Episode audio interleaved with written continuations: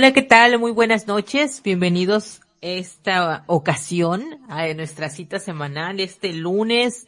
Es un gusto poder estar con ustedes nuevamente en su programa Ahora Entre Nos. Es un placer poder eh, volver a conectarnos, poder traerles un tema de interés, una charla muy amena con nuestra psicóloga y sexóloga Ayamei San, que ya está aquí con nosotros. Ayamei, muy buenas noches, ¿cómo estás? Y bienvenida nuevamente esta semana al programa Ahora Entre Hola, hola, buenas noches. Espero todos esos oyentes que nos estén ahorita escuchando estén maravillosamente bien, con un orgásmico lunes maravilloso. Y bueno, Isa, pues gracias otra vez por la invitación, como siempre y pues a todo el equipo acá de radio que nos está atendiendo esa mano amiga siempre, ese apoyo, esa producción, pues muchísimas gracias por estar hoy y por invitarme.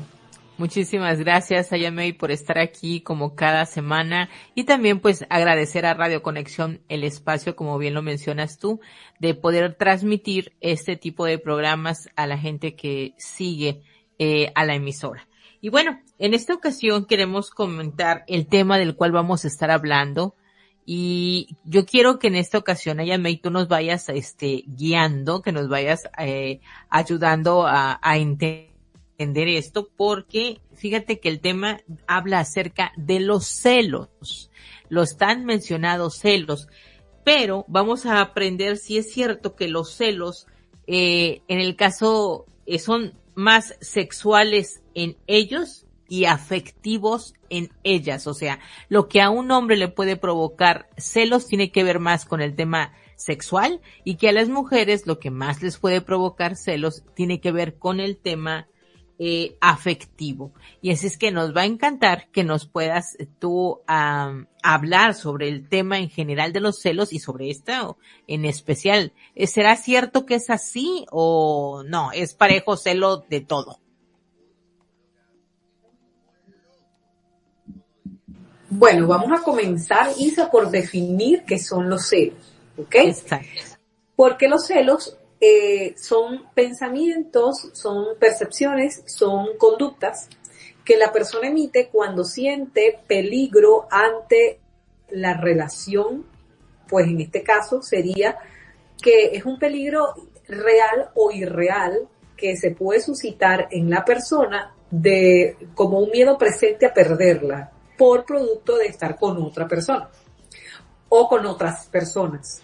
Y cuando me refiero a otras personas, es que también podemos sentírselos hasta de la mamá del novio. Podemos sentírselo hasta la de la hermana del novio. Podemos sentírselo hasta de la hija del novio. Podemos sentírselo de, la novia de, del, no sé, del que está al lado. Pero los celos es un miedo real o irreal que puede presentarse en algunas personas. Y esto genera como tal conductas, eh, pensamientos, percepciones que efectivamente pues perturban la paz de la relación y la paz espiritual de cada persona, del individuo que lo padece. Ahora bien, hay celos que son, mm, digamos, celos normotípicos y celos eh, patológicos, que son la parte de la enfermedad, algo que se llama celotipia. Este, por ninguna parte los celos son este, positivos. ¿Ok? Eh, porque los celos son muestra de inseguridad, eh, los celos son muestras de miedo a perder, los celos son muestras de que estoy amando no en libertad, sino que estoy amando en una condición. Entonces es como que, bueno, hay que aprender a amar sin celar. digámoslo así. Uy, van a, van a, decir, eso está complicado, ¿cómo? Porque sabes que sí, se relaciona mucho que eh, si tú amas a alguien, eh, está bien que la celes, porque eso es demostrar amor por la otra persona. Sí, pero eh, también es una es una conducta aprendida, ¿no? O sea, nos enseñan porque porque es una forma de amar egoísta. Este, porque nos han enseñado que el amor es este tener ese sentido de pertenencia con alguien y entonces yo tengo que sobreproteger ese sentido de pertenencia porque es mío. Y cuando yo tengo esa autoridad de algo que es mío, obviamente no quiero perderlo, y mucho más si lo amo, o lo quiero, o tengo esa pasión por esa persona, no lo voy a perder por nada. Entonces, ah, bueno, cuando hay un peligro inminente para esa persona, según esa persona, en su percepción de pérdida, de que puedo perder, eh, ahí comienzan los verdaderos celos. Pero es que los celos, pues, como te digo, es una forma creada de malamar, ¿ok? Eh, sí, es posible que naturalmente una persona sí sienta celos. Ah, bueno, esto es una parte normotímica, eso es como el miedo. Hay miedos reales y hay miedos irreales. Y tenemos que aprender a reconocer cuando estamos en presencia de miedos reales y miedos irreales. El miedo irreal es aquel que no tiene fundamento ni físico ni psicológico y mucho menos visual. Y el, y el miedo real es aquel donde se ve el peligro inminente. Ah, bueno, es necesario sentir miedo porque es una forma de escape o huida de una situación amenazante. Eso, por eso es el miedo normotímico. Ah, bueno, un miedo que se genera por una situación natural. Bueno, si, va, si hay un perro que me va a morder, efectivamente yo voy a sentir miedo de que me ataque y me alejo del perro. ¿Sí me explico? Sí, sí, ah, bueno, si, si yo tengo un miedo que, por ejemplo, hay un ladrón que me va a atacar, obviamente yo tengo que hacer la, situación de huida o evitación de no pasar por donde el ladrón o, o, salir corriendo para que el ladrón no me, no me mate, es una sensación de miedo real, porque es una situación física real. Ahora, cuando esos miedos eh, persisten en nuestra cabeza con una sensación de pérdida irreal, es cuando no hay nada contundente, cuando no hay nada ni físico ni psicológico que lo realmente genere, sino son las creencias limitantes, las falsas percepciones que esta persona se hace con respecto a situaciones de vida que esa persona puede creer que es así, pero no es así, porque solamente es así en su cabeza solamente es así en su factor de creencias. Entonces, por esto y por ende, eh, la parte de los celos a nivel patológico es una mala manera de amar, es una mala manera de confiar. Entonces, ah, bueno, tú me dirás, bueno, pero es que hay parejas que, que pueden sentir celos normales. Claro, cuando hay una situación amenazante real, por ejemplo, eh, de repente vas con tu pareja caminando y de repente tu pareja pierde por un instante la atención en ti y no percibes la situación, digamos, atractiva para ti, sino que es una situación que amenaza la relación. Ah, bueno, a lo mejor tu pareja perdió la atención en ti por una situación de problema, por una situación de conflicto y se fijó quizás en otra persona o miró los ojos de otra persona o otra persona está coqueteando a tu pareja y tu pareja quizás se sienta bien con ese flirteo y es una situación real, es una situación real, amenazante, real para la relación. Es posible que tú manifiestes una sensación, oye mira, te, me, siento mal porque tú estás en esa conducta y es normal que lo haga porque hay una situación amenazante. Eso es real. Y es posible, pues eso, de eso también se trata, hasta, de eso viven los hermanos naturalmente, ¿no? Cuando un papá o una mamá eh, trae un niño nuevo a la casa, algunos niños este, comienzan con los celos, con los hermanos, hasta que papá o mamá lo involucran en el proceso y dejan los celos, ¿ok? Este, eso es más que todo para conocer qué son los celos. Es una conducta de miedo muy, muy, muy, a veces muy real. Eh, y bueno, naturalmente hay situaciones que generan temores en la pareja, pero temores superables, ¿ok? Temores que pueden ser este, diminutos, eh, bajos, pero que son superables ante la relación, porque eso también se trata de la supervivencia de la relación, ¿no? Y por eso son ingredientes que nos mantienen alerta en la relación. Esto, eso es como un ingrediente, este, secreto que, que mantiene a la situación. Es como una, una emoción, este, como la emoción del miedo, obviamente, que, que es natural, pero en este caso es, un miedo en la relación. No sé si me estoy explicando hasta aquí, pero es importante para que la gente empiece a dilucidar qué, qué pasa con, o sea, que, que si es normal o no sentir miedo dentro de las relaciones de pareja. Sí, puede ser que en algunos momentos hayan situaciones que se sientan, mas no es normal sentirlo siempre, porque es que no siempre la situación está en, la relación está en riesgo. Exacto. Entonces, para acomodar todo lo que tú acabas de decir, que fue una explicación súper clara, es, estás mencionando que hay que irnos al, al origen de por qué los celos se producen, ¿no?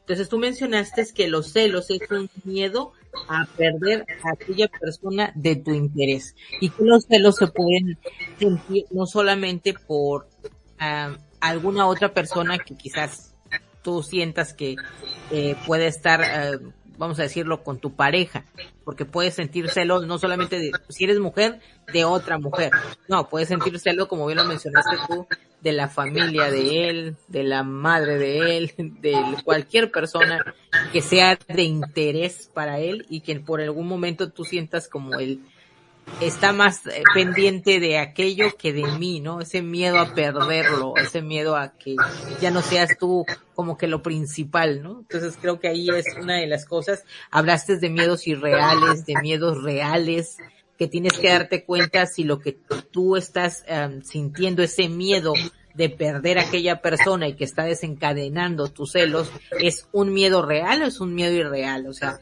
te lo estás imaginando, eso es algo que tú piensas que está pasando porque tus creencias o tu sistema de creencias te está mandando la señal de hey, cuidado porque ya habló con esta mujer y si él habla con esa mujer quiere decir que ya te está engañando. O sea, qué es lo que tú piensas, también lo que tú crees, también te puede llevar a pensar que, que es algo justificado sentir aquellos celos, ¿no?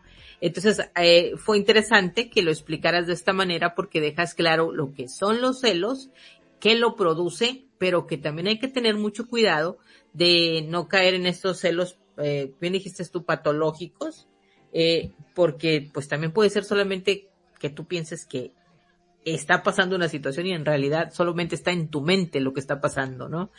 Entonces, ok, pero el punto aquí, Ayamei, es que fíjate que se, eh, se piensa que existen diferencias en lo que puede desencadenar los celos entre hombres y mujeres, que, que este es el tema de esta noche, ¿no? Eh, eh, diversos estudios han revelado que los varones son más intransigentes ante una infidelidad sexual que frente a algo emocional, mientras que las mujeres perdonan más este tipo de deslices carnales que lo que implique, que los que impliquen sentimientos.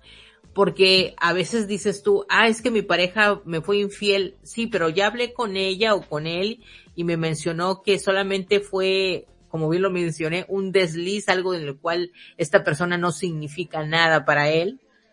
A que esta persona te diga, ¿sabes qué? Me relacioné íntimamente con alguien porque siento algo por él o por ella. Así que como que dices, ay, aquí ya la cosa cambia, esto para una mujer es algo más difícil de, procesar. Y en el caso de los hombres se tiene esta idea de que para ellos les cuesta más trabajo eh, el tema de una infidelidad, algo en el ámbito sexual, para ellos es algo que más desencadena los celos que cualquier otra cosa o algo más emocional.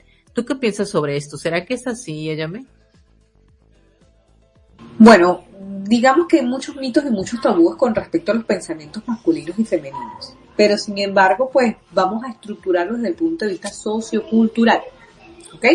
Desde el punto de vista sociocultural y desde el punto de vista de la naturaleza humana, el hombre ha tenido un papel muy eh, dominante en la sociedad.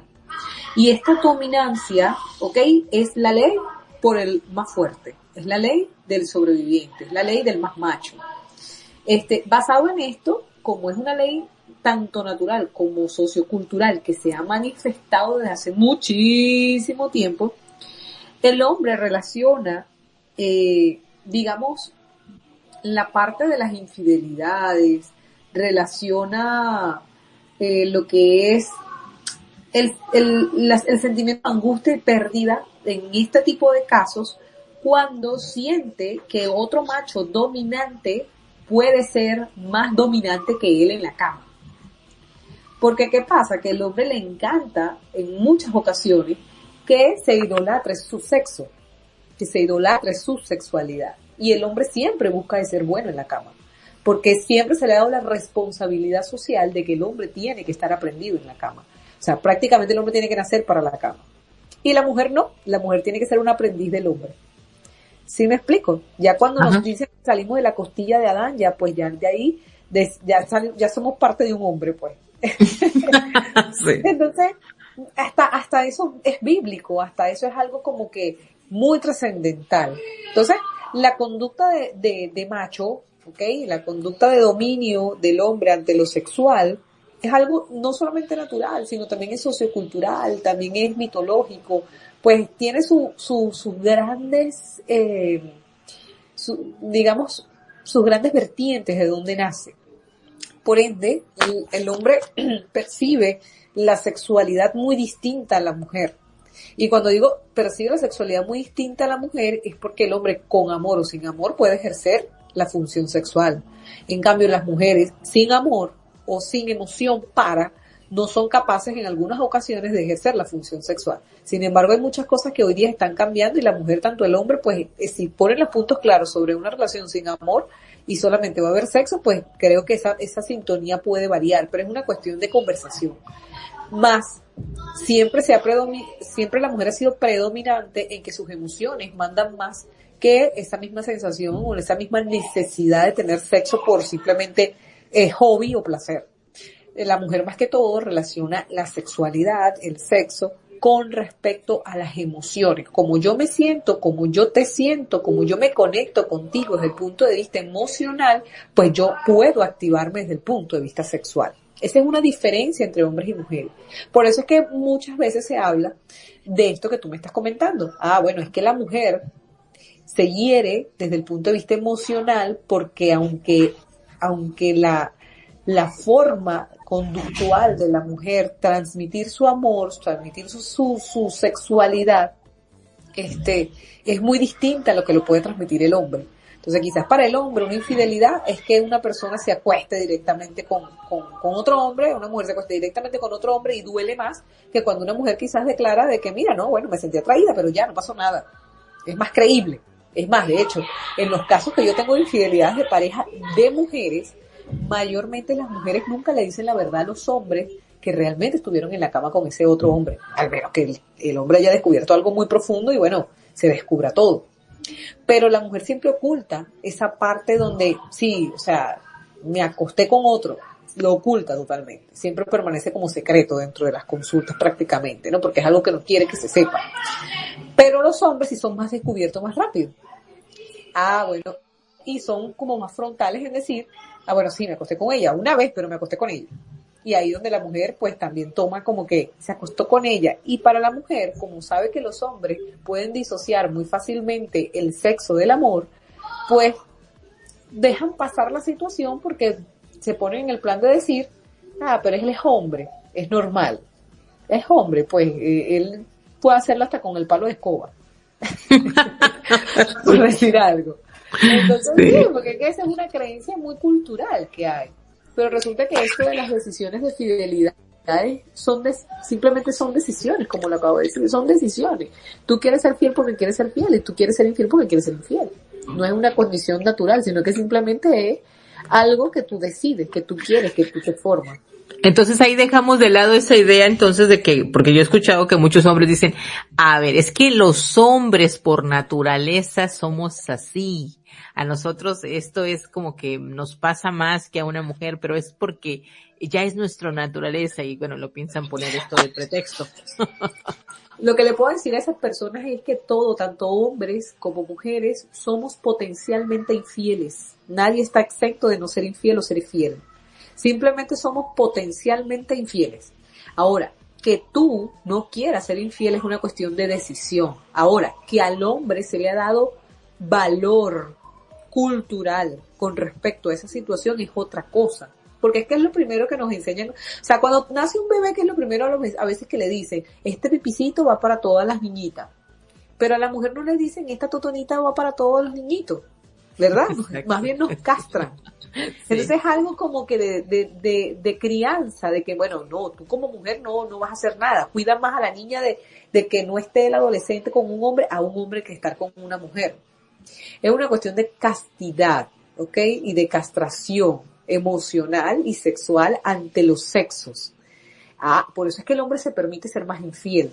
No solamente porque tiene una carga de testosterona que, lo obliga quizás a ser un poco más infiel en, muchos aspectos, pero, pero también es una cuestión sociocultural, es una cuestión, digamos, cultural. Mira, yo he conocido parejas que, lo, que, que, el, que el esposo ha sido muy, muy infiel, pero es que detrás de ese hombre muy, muy infiel también está padres infieles, también hay abuelos infieles, también hay una generación de hombres infieles dentro de la familia que van llevando ese legado de generación tras generación, más generación tras generación. Y no hay un filtro de, de, de, que, bueno, me detengo a cambiar el patrón. No, no hay filtro. Simplemente es una generación tras generación tras generación de aprendizajes. Entonces yo creo que la decisión de ser fiel o infiel muchas veces va hasta con la medida en que se ama y con la medida en que la persona cree importante a la otra persona en su vida. Exacto. Entonces, eh, tú, tú eres, eh, entonces apoyas la idea de que cuando una persona es infiel es porque la persona con la que está o con su pareja, como tú lo bien lo acabas de mencionar, ya no es tan importante en su vida. Bueno, fíjate que yo tengo muchos muchos hilos de, de atar la infidelidad, ¿no? Porque es que como a mí me llegan tantos casos de todo tipo, en muchos aspectos realmente yo no te sé decir si es una cuestión de importancia o no, ¿ok? Pero sí lo que te puedo decir es que, que hay muchas formas del por qué ser infiel. Y sea cual sea la forma del cómo se llega a ser infiel, pues sí hay una falta de valor de una de las dos partes del por qué esa persona tomó una decisión. Eh, la persona que es infiel le falta valor para reconocer que a la otra persona ya no le interesa o ya no le cumple en lo que quiere y busca el escape o huida para no perder. ¿Ok? Eh, no te quiero perder, pero sí quiero vivir otras experiencias. Entonces, esta persona le falta valor para reconocer, asumir, aceptar de que hay un problema. Es como el drogadicto, ¿no? El drogadicto es enfermo, pero más enfermo está la familia que no acepta que, hay que, que, tienen una enfermedad todos, porque el drogadicto sale de la casa porque hay un problema de casa de fondo. Y Asimismo también están algunos infieles. Algunos infieles saben que hay un problema hasta con ellos mismos, pero prefieren evadirlo, asumirlo de otra manera, siendo infiel, que dándole el valor a la otra persona que le están siendo infiel. Y hasta el valor propio, porque eso también va a estar con el valor propio. Entonces es una cuestión muy ambigua del por qué ser infiel. Ahí, ahí bueno, fíjate que en estos días, y voy a contar este caso rapidito, una pareja llega a mi consulta para decirme que tenía una semana de que le descubrió una infidelidad al esposo. Pero es que entonces tú te, te pones a escuchar al esposo y el esposo dice, es que ella tenía un año y medio que me tenía pan y agua, o sea, no me daba nada. Ella, ella no, no quería nada conmigo, hasta un día me dijo que yo le daba asco. Pero tenían tantas cosas en común desde el punto de vista social, moral, de su matrimonio, de sus cosas que, bueno, en definitiva, ella no quería dejarlo. Y ella me dice, doctora, yo vine para acá porque yo no quiero perder a mi marido, yo quiero salvar matrimonio. Entonces yo simplemente le dije, a veces las terapias no son ni para que la persona vuelva, pero tampoco para que se vayan bravos. Es decir, tú puedes hacer terapia por una sana separación o puedes hacer una terapia para volver a reanudar los lazos en la relación. Y está bien.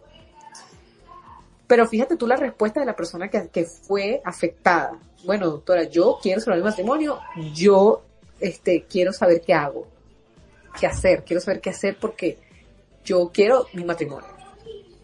Esa es la mujer. wow. Entonces, eh, ah, bueno, ahí tú te dices, oye, mira, que hay que empezar un proceso bien largo porque es que tú tienes que sanar la infidelidad, en algún momento te dolió eso, eso en algún momento te dolió y en él, por supuesto, tratar otras cosas más adelante de la pareja. Pero fíjate que hubo una infidelidad, que es una infidelidad que no la justifico, porque en ese momento tenía que, mirar, tú no me vas a dar nada, chao.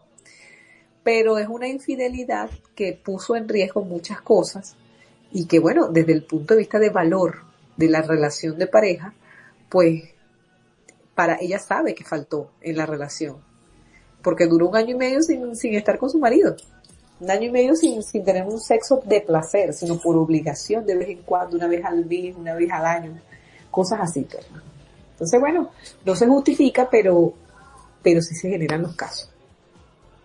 Fíjate que me gustó mucho la, la, la manera en que describiste aquí, que dijiste, el infiel le falta valor para reconocer de, o sea, que su pareja ya no le interesa, eso fue lo que tú dijiste.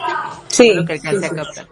Sí, sí, Fíjate, o sea, la persona que es infiel es porque le falta el valor para reconocer él o ella que la persona con la que está ya no le interesa, pero como que dice, no sé ni cómo irme, me quedo aquí, pero tengo mis que veres con alguien más, ¿no? Es falta de valor la situación. Entonces, ¿no? Interesante. Me gustó mucho lo que mencionaste en esta frase. Sí, porque es que te pones a, mira, Isa, en tantos casos de infidelidad que yo he visto y, y que son mayormente los casos que me llegan, Mira, a mí siempre me llegan casos de infidelidad de mujeres que han, que han sido rotas este, por sus parejas. Eh, casos de hombres que han sido rotos por sus parejas. Entonces, cada caso tiene un sentido. Cada caso tiene una razón de ser. Y efectivamente al hombre, por supuesto, le afecta, sí, le afecta cuando otro hombre le se sobrepone ante la jerarquía y dominancia de una mujer. Pero también está el caso de aquellas mujeres que efectivamente una infidelidad puede transformar la vida de esa mujer, porque es que no solo la mujer afecta la parte sexual, sino también afecta en su parte de autoestima, en su parte de amor propio, su parte de su ego, de su niña interior, quizás hasta a veces incluso lo, llegan a, captar. Entonces no es que quiera decir con esto que, le afecta más a mujeres que a hombres, sino que a ambas personas el tema de la infidelidad afecta. Eh, pero como hoy no estamos hablando de infidelidad, sino de celos, este, no todos los celos llevan a la infidelidad. No todos los celos. Porque a veces hay celos tan, tan, tan irreales que son creencias que la persona se ha ideado tanto en su cabeza, se ha metido tanto en su cabeza, que en efecto hacen llevar a la otra persona que realmente cometa la infidelidad. Por ejemplo, hay tanto hombres como mujeres, que ahorita la tecnología pues los está matando.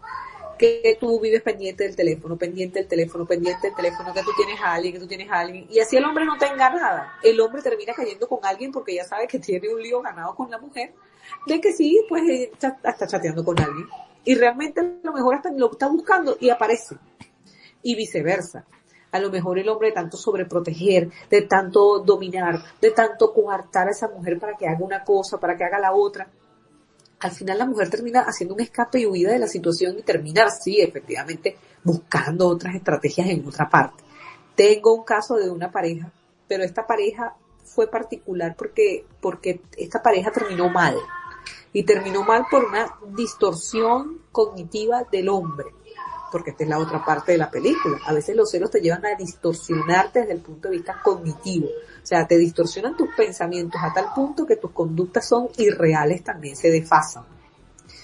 Este, es una pareja que llega por cuestiones de celo que él le descubre en el celular algunas conversaciones con un amigo. La conversación no tenía nada de, de interesante con respecto a la cama, pero sí tenía temas de que, bueno, algunas picardías y algunas cosas sexuales allí que se querían hacer, sobre todo que se querían hacer, pero no se, no se hacían. Entonces, bueno, que nada más se, tenía ganas, pero no se hizo nada. Sí, exacto. Son esos, son esos mensajitos que te dicen que quieren hacerte, pero no te hacen. Bueno, resulta que la chica, mira esto, resulta que la chica, este, agarra y me dice delante del marido, doctora, ese mensaje no era para mí, ese mensaje era para una amiga. o sea, ya, ya yo por ahí, ya capté la mentira. No me quería decir la verdad delante del marido. Entonces el marido enfrascado de que tú me engañaste, tú me engañaste, tú me engañaste. Ok, tuvimos la primera sesión, este, descubrimos que más allá de todo eso también hay una depresión, una falta de afecto, etcétera, etcétera, una carencia. Luego, cuando estamos en la sesión solas, ella me dice, sí, o sea, yo me puse a chatear con alguien, pero era porque él me tenía tan coartada. Imagínate esto.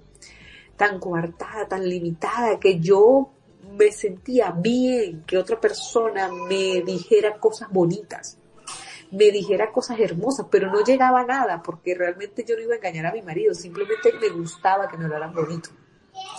Entonces, fíjate la carencia, ¿no? Que, que había en la relación. Y hay personas que aunque tú le digas muchas cosas, no lo modifican, no lo cambian. No cambian.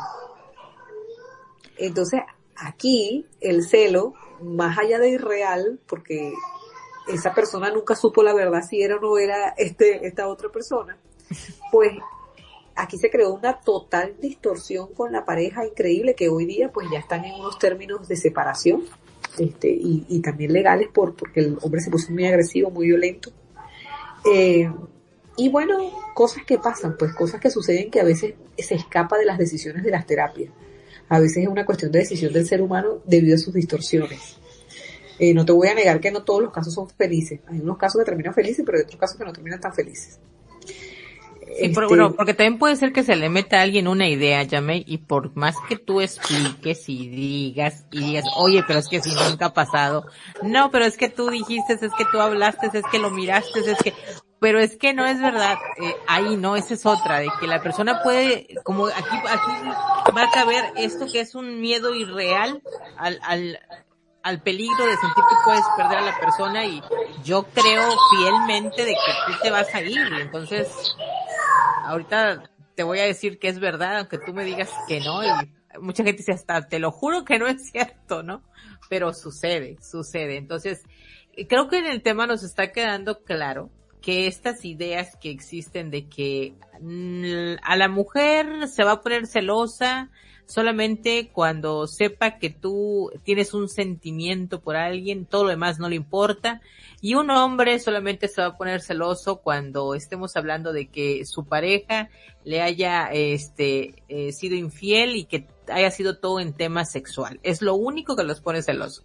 No es cierto. Realmente estamos hablando de que son muchas las cosas por las cuales podrías llegar a sentir celo y nos explicaste lo que esto significan, por qué suceden, que pueden, que es un, es un miedo, pero que ese miedo puede ser real o irreal, patológicos y que cuando ya alguien piensa que tal o cual cosa es de esa manera, ya tiene esa idea, ese pensamiento, ya lo cree así, creo que ya no existe poder humano de que haga cambiar a esa persona, ya me, o sí.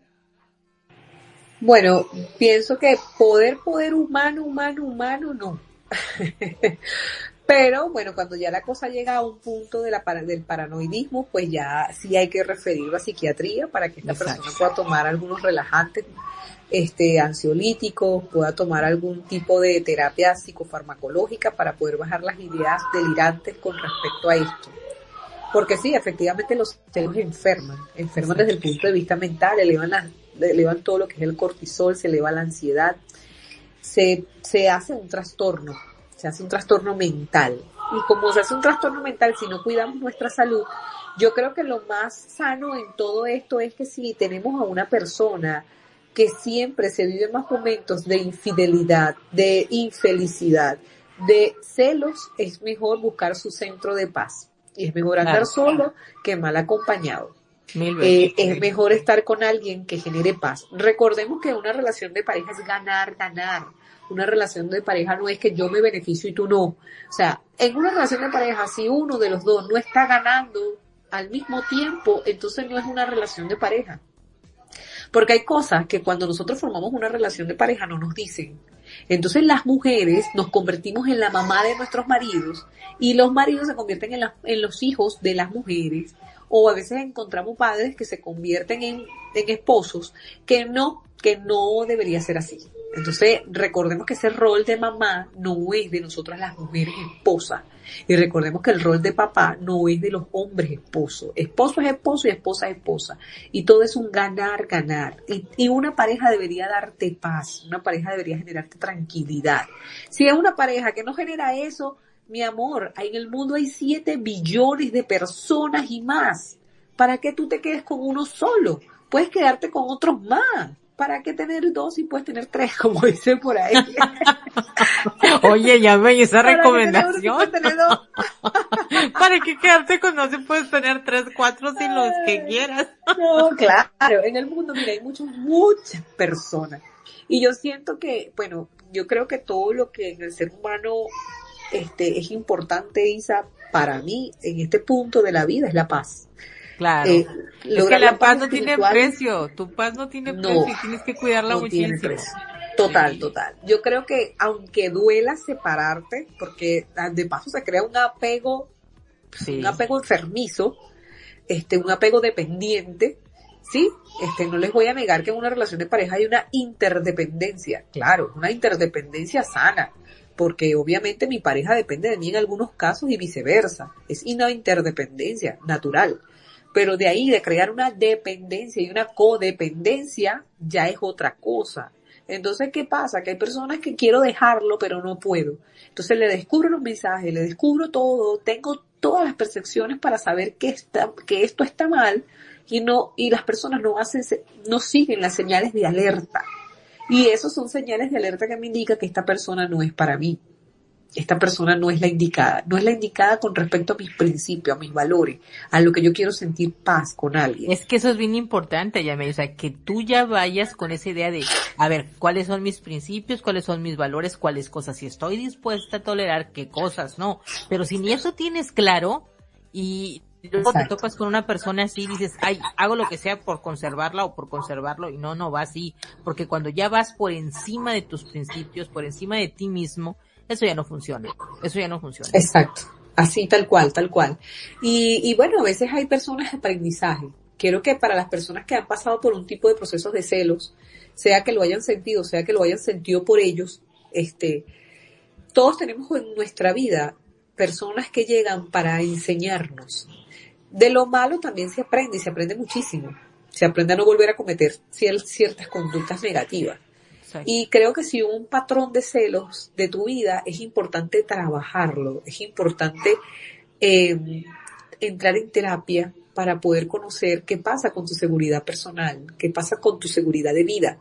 Eh, ¿Por qué tambaleas tanto en pensar que todo el mundo te va a engañar o todo el mundo te va a hacer mal, ¿no? Y que las relaciones son malas hay que cambiar un poco el paradigma y el concepto de que las relaciones son malas y que las relaciones entre hombres y mujeres en algún momento te van a engañar. O porque ya te ha pasado y dices, a mí ya no me la vuelven a hacer, ¿no? y o soy más malo que el otro malo. Entonces la hago primero antes que me la hagan. Sí, sí, sí, porque son patrones, patrones que la gente aprende pero aprende mal. Pero ¿por qué aprende mal? Porque no van a terapia, porque no buscan ayuda, porque siempre hay que mejorar desde el punto de vista de la autoestima para ser mejores seres humanos y para lograr tener relaciones de parejas sanas, porque de esto también se conforma la familia, se conforma el hogar. Y a veces pasa, pues, que si hay hijos de por medio, bueno, tengo que dejar a mi pareja porque no me genera paz, pero es mejor separarte de una pareja tóxica que vivir y tener a tus hijos en riesgo con una pareja que va a vivir toda la vida en un pesar, en un martirio, en una zozobra, en un celo constante. Es mejor aprender a vivir como padres que aprender a vivir en una relación insana, insatisfecha, una relación infeliz, que tus hijos van a percibir todo ese mal encanto de lo que son las relaciones de pareja y repetirán patrones gracias a que, a que nunca se tomó la decisión sana de separarse a tiempo. Así es. Fíjate que eh, hablando de que tocaste un poco el tema de la infidelidad, de los celos y todo este asunto, eh, hay una, una ocasión, una persona me platica lo siguiente, me dice, ¿sabes qué? Mi esposo me fue infiel y este, pero bueno, yo a veces me dijo, mm, quisiera saber quién fue con la que me fue infiel. Y entonces tú preguntas como que, ¿para qué quieres saberlo? Y la respuesta, fíjate, es, es que no sé si esa persona está quizás al lado mío, vive cerca de mí, como no sé quién es, entonces no sé cómo cuidarme. O, o no me dice con quién me fue infiel porque la está protegiendo a ella. Fíjate cómo eh, eh, llega a esta persona a llegar a pensar, ¿no? Quiero saber, digo, bueno, ¿y será que esto te va a servir de algo saber con quién te fue infiel o lo quieres para compararte? Y ya se quedó callada. Porque la realidad es que por eso quieres saber quién es, Ayame quiero saber con quién me fuiste infiel porque me quiero comparar con aquella otra mujer. Bueno, porque quiero saber si está al lado mío o no. sí, no, claro, por lo general, cuando una persona le es infiel nunca es mejor que la otra. pueden, pueden siempre mejorar en algunas, en algunas cosas, pero eso nunca termina bien. Eso nunca termina bien porque cuando tú basas tu felicidad a costilla de la tristeza y el dolor de la otra persona, yo creo que hay situaciones de las relaciones que nunca terminan bien. Hay casos de casos, como no, que han hecho excepciones de regla, que bueno, que se han separado de sus parejas porque han dejado de amarla y porque le ha tocado amar a otra persona. Pero aún así, cuando esto sucede, pues una de las dos partes es sincera y le dice, mira, no te amo, amo a otra persona. Y esta persona no toca más nada que asumir. ¿Ok? Pero cuando tú haces la infidelidad de una manera este, constante, de una manera eh, mal hecha, como te estoy comentando. oye, eh, en pocas palabras, hasta para ser infiel hay que saber cómo ser infiel. Sí, pues por supuesto, pero cuando lo haces de una manera muy, ¿cómo te digo esto? Muy, con mucha alevosía, ¿no? Mucha premeditación y alevosía. Tú estás basando tu felicidad en la infelicidad y el dolor que le puede causar a otra persona. No mides las consecuencias. Exacto. Y yo pienso que, bueno, cuando esto sucede así, mayormente los finales de estas relaciones paralelas no son tan buenos. Y es ahí donde tú dices, wow, ¿qué le pasó a esta persona cuando estaba con esta? No estaba así, con la otra sí está mal, si con esta sí está peor, ¿no? Porque bueno, esa es una ley de vida de que, de que en esta vida todo lo que se hace, pues se paga y es un boomerang, ¿no? Así es. Pero algo importante que tienes que saber es que cuando tú vives ese tipo de episodios, tú te regeneras, tú te reconstruyes y a veces te reconstruyes hasta más fuerte de lo que la persona dejó. Y, y, bueno, el mensaje de hoy, más allá de trabajar algo que es la infidelidad, porque no podemos gobernar las decisiones y sentimientos de la persona que tenemos al lado, yo creo que deberíamos procurar de tener amor propio, de tener seguridad personal y de lo que no sirve, pues se deja de lo que no me sirve en mi vida se deja. Simple. No tengo por qué estar sintiéndome mal por, por pensar que esta persona que tengo a mi lado me es inseguro o no me da la seguridad que yo necesito en una relación. Señoras y señores, si usted tiene una pareja que no le genera la seguridad personal como pareja, huya de allí, porque no hace nada con alguien que no le genere paz espiritual. Una pareja se hizo para generar tranquilidad, paz y seguridad emocional, porque para eso son compañeros. Si eso no se genera, sálgase de allí, sean los años que sean, que mis hijos, que mi familia, que el, el dinero, que la paz, que no, no, no. Hay algo que el ser humano no puede comprar jamás, que es la paz espiritual y la paz mental. Así de simple. Y si usted ve que su problema es más de usted que de su pareja porque usted lo está imaginando, busque ayuda profesional para salvar su relación.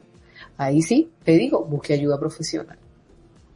Pero la recomendación, como bien lo acabas de decir tú, es que, porque en muchas ocasiones se quedan en relaciones de, pareja por el tema de la antigüedad, o sea, el, el tiempo que tenemos juntos, eh, el tema hijos, el tema de que pues es que esto es lo que se espera de mí, pero jamás es por porque es algo que te tiene feliz, que te tiene pleno, que te tiene contento.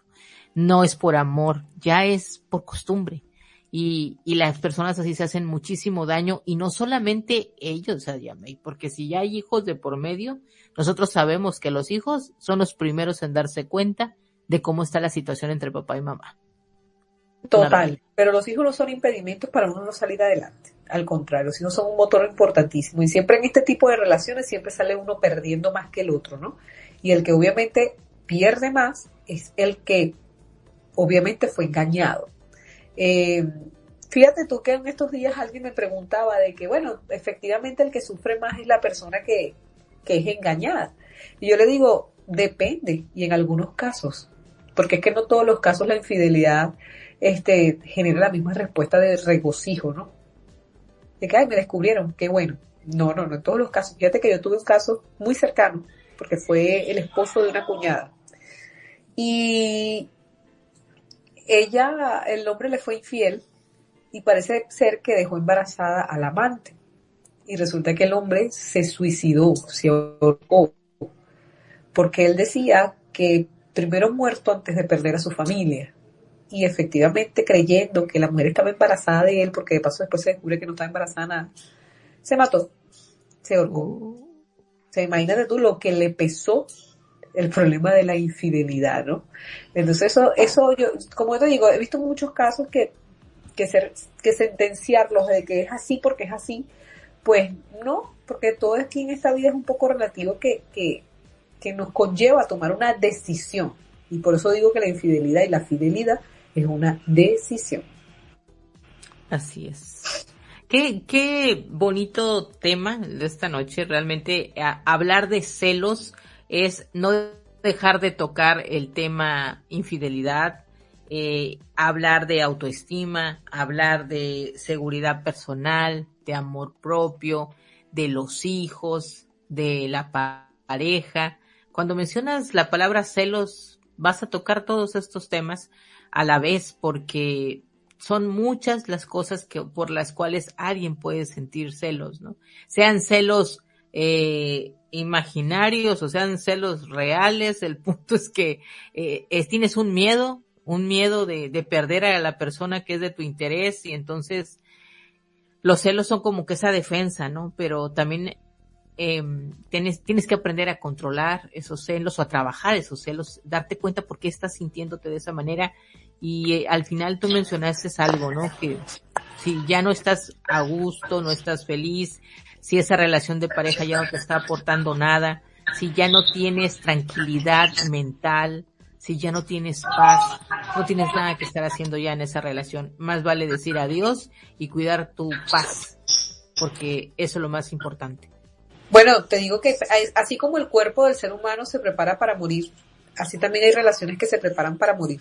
Hay relaciones que mueren, sí, porque tienen un ciclo de vida en ti y ya. Y efectivamente la pérdida de cualquier relación, cualquier separación duele. Y es importante pues sanar ese dolor eh, y reconstruirse, reconstruirse, pero también hay que aceptar cuando algo no funciona. ¿no? Y, y eso es lo importante de todo esto. Cuando algo no funciona, no funciona. Exactamente. Ayamey, realmente agradezco mucho el poder cada semana traer temas como este al programa de Ahora Entre Nos para poder aportar algo interesante, temas de mucho interés a la audiencia, a la gente que nos escucha, a la gente que sabemos que semana tras semana se conecta para escuchar el programa. Eh, fíjate, hay una cosa que te quiero comentar que he notado, tengo la oportunidad de tener varios programas aquí en Radio Conexión Latam y algo que yo noto de este programa de ahora entre nos y de otros programas que tengo en la semana es el tema de la actividad que se genere en el chat. Y sabes qué, Ayamey, a veces yo pensaba que decía de que dije, pues, ¿por qué será? Eh, la gente pone muchísima atención al tema, tanto que no le dan ganas ni de preguntar nada, Yamei. O sea, se quedan escuchando el tema y luego me lo dicen. Yo a veces pienso, dije, no, pues mejor esta persona no se conectó y me dije, no, sí, fíjate que lo estaba escuchando y estaba muy interesante. Y fíjate que yo por acá, y luego, ¿por qué no, no se manifiesta? Me dice, no, no, no, no, es que mira, me siento y estoy escuchando lo que están diciendo y está muy bueno esto. Y yo me he dado cuenta que de todos los programas, este, que es el de ahora entre nos, es cuando la gente menos, menos hace evidencia de que aquí estoy. Y fíjate que tiene, y fíjate por qué, ¿eh? definitivamente se tratan temas que son fuertes, o sea, hablar de, temas de sexualidad, mm, no todo el mundo se atreve, así como Lo que, pasa es que yo escribir. Creo, yo creo que tocamos una fibra importante de temas que explicamos muy bien, ¿ok? O sea, que explicamos a, a un modo digerible, y que la gente se identifica que luego da razón de que, bueno, es verdad, ya sé por dónde salen las cosas, para qué voy a preguntar. Exacto, exacto. Y yo, yo me he quedado, dije, bueno, ¿qué, qué pasa con el programa ahora entre nosotros en el chat? No, yo digo, no, ¿será que no se contestó? No, luego me salen con que fíjate que lo escuché. Oye, ¿me puedes pasar el podcast porque lo voy a escuchar? El programa estuvo muy bueno y tú en serio, yo, creo, que vas a tener que, concha, echarme, no sé, unas flores para ver si, es la psicóloga que está hablando, que, que, no, que no ha llegado a la audiencia. no, hombre, no, realmente eh, eh, yo es algo que, he notado, pero me da gusto saber que están ahí, que están ahí escuchando y aunque no escriben nada, sé que como bien dijiste tú, se tocan fibras. Se tocan fibras importantes y que la gente se queda pensativa ya este lunes por la noche antes de irse a dormir. Dice, ay, lo que escuché en el programa me está dando vueltas en la cabeza. Sí, yo creo que muchas relaciones aquí van a terminar mañana. Mira, la psicóloga dijo que si no me generas paz, tengo que irme. Entonces, muchas No me generas paz, entonces yo ya me voy con permiso. Exacto, la psicóloga lo recomendó. Sí, ¿dónde lo escuchaste? En el programa, en Radio Conexión Latam, en el programa de Ahora Entre Nos, la psicóloga dijo, recomendó que la paz era lo más importante y como tú y yo ya no tenemos paz juntos, Mañana terminamos. Ya me voy, ¿no? Yo creo uno mañana te va a escribir que se terminaron. ya te estaré contando, Yamei. Pues bueno, Yamei, me ha dado muchísimo gusto volver a estar contigo en este programa, el poder platicar contigo y como te dije, traer este tema y estos temas a la mesa y, charlar sobre ellos. Siempre disfruto mucho de, de, de, la charla contigo, realmente se vuelve muy amena. Gracias. Eres una persona eh, con, con muchísimo tacto para tratar estos temas y con ese profesionalismo con que lo dices, ¿no? Entonces, está súper bien siempre tener estas pláticas contigo. Te agradezco tu compañía y siempre estar conmigo aquí en la conducción del programa Ahora Entre Nos. Gracias. un abrazo súper fuerte. Agradezco a Radio Conexión Latam y también a la gente que nos estuvo escuchando esta noche. Así no hayan dicho nada, sé que están por ahí. Por favor, que están allí, que no se escuchan y que no se manifiestan, pero que sabemos que ahí está. Les mando un saludo a todos ustedes y estaremos eh, la próxima semana, el próximo lunes, 8 de la noche, aquí con ustedes, 8 de la noche tiempo de México, 10 de la noche Venezuela, donde está mi queridísima Yamei, para charlar con ustedes un rato. Que pasen una excelente noche y hasta pronto.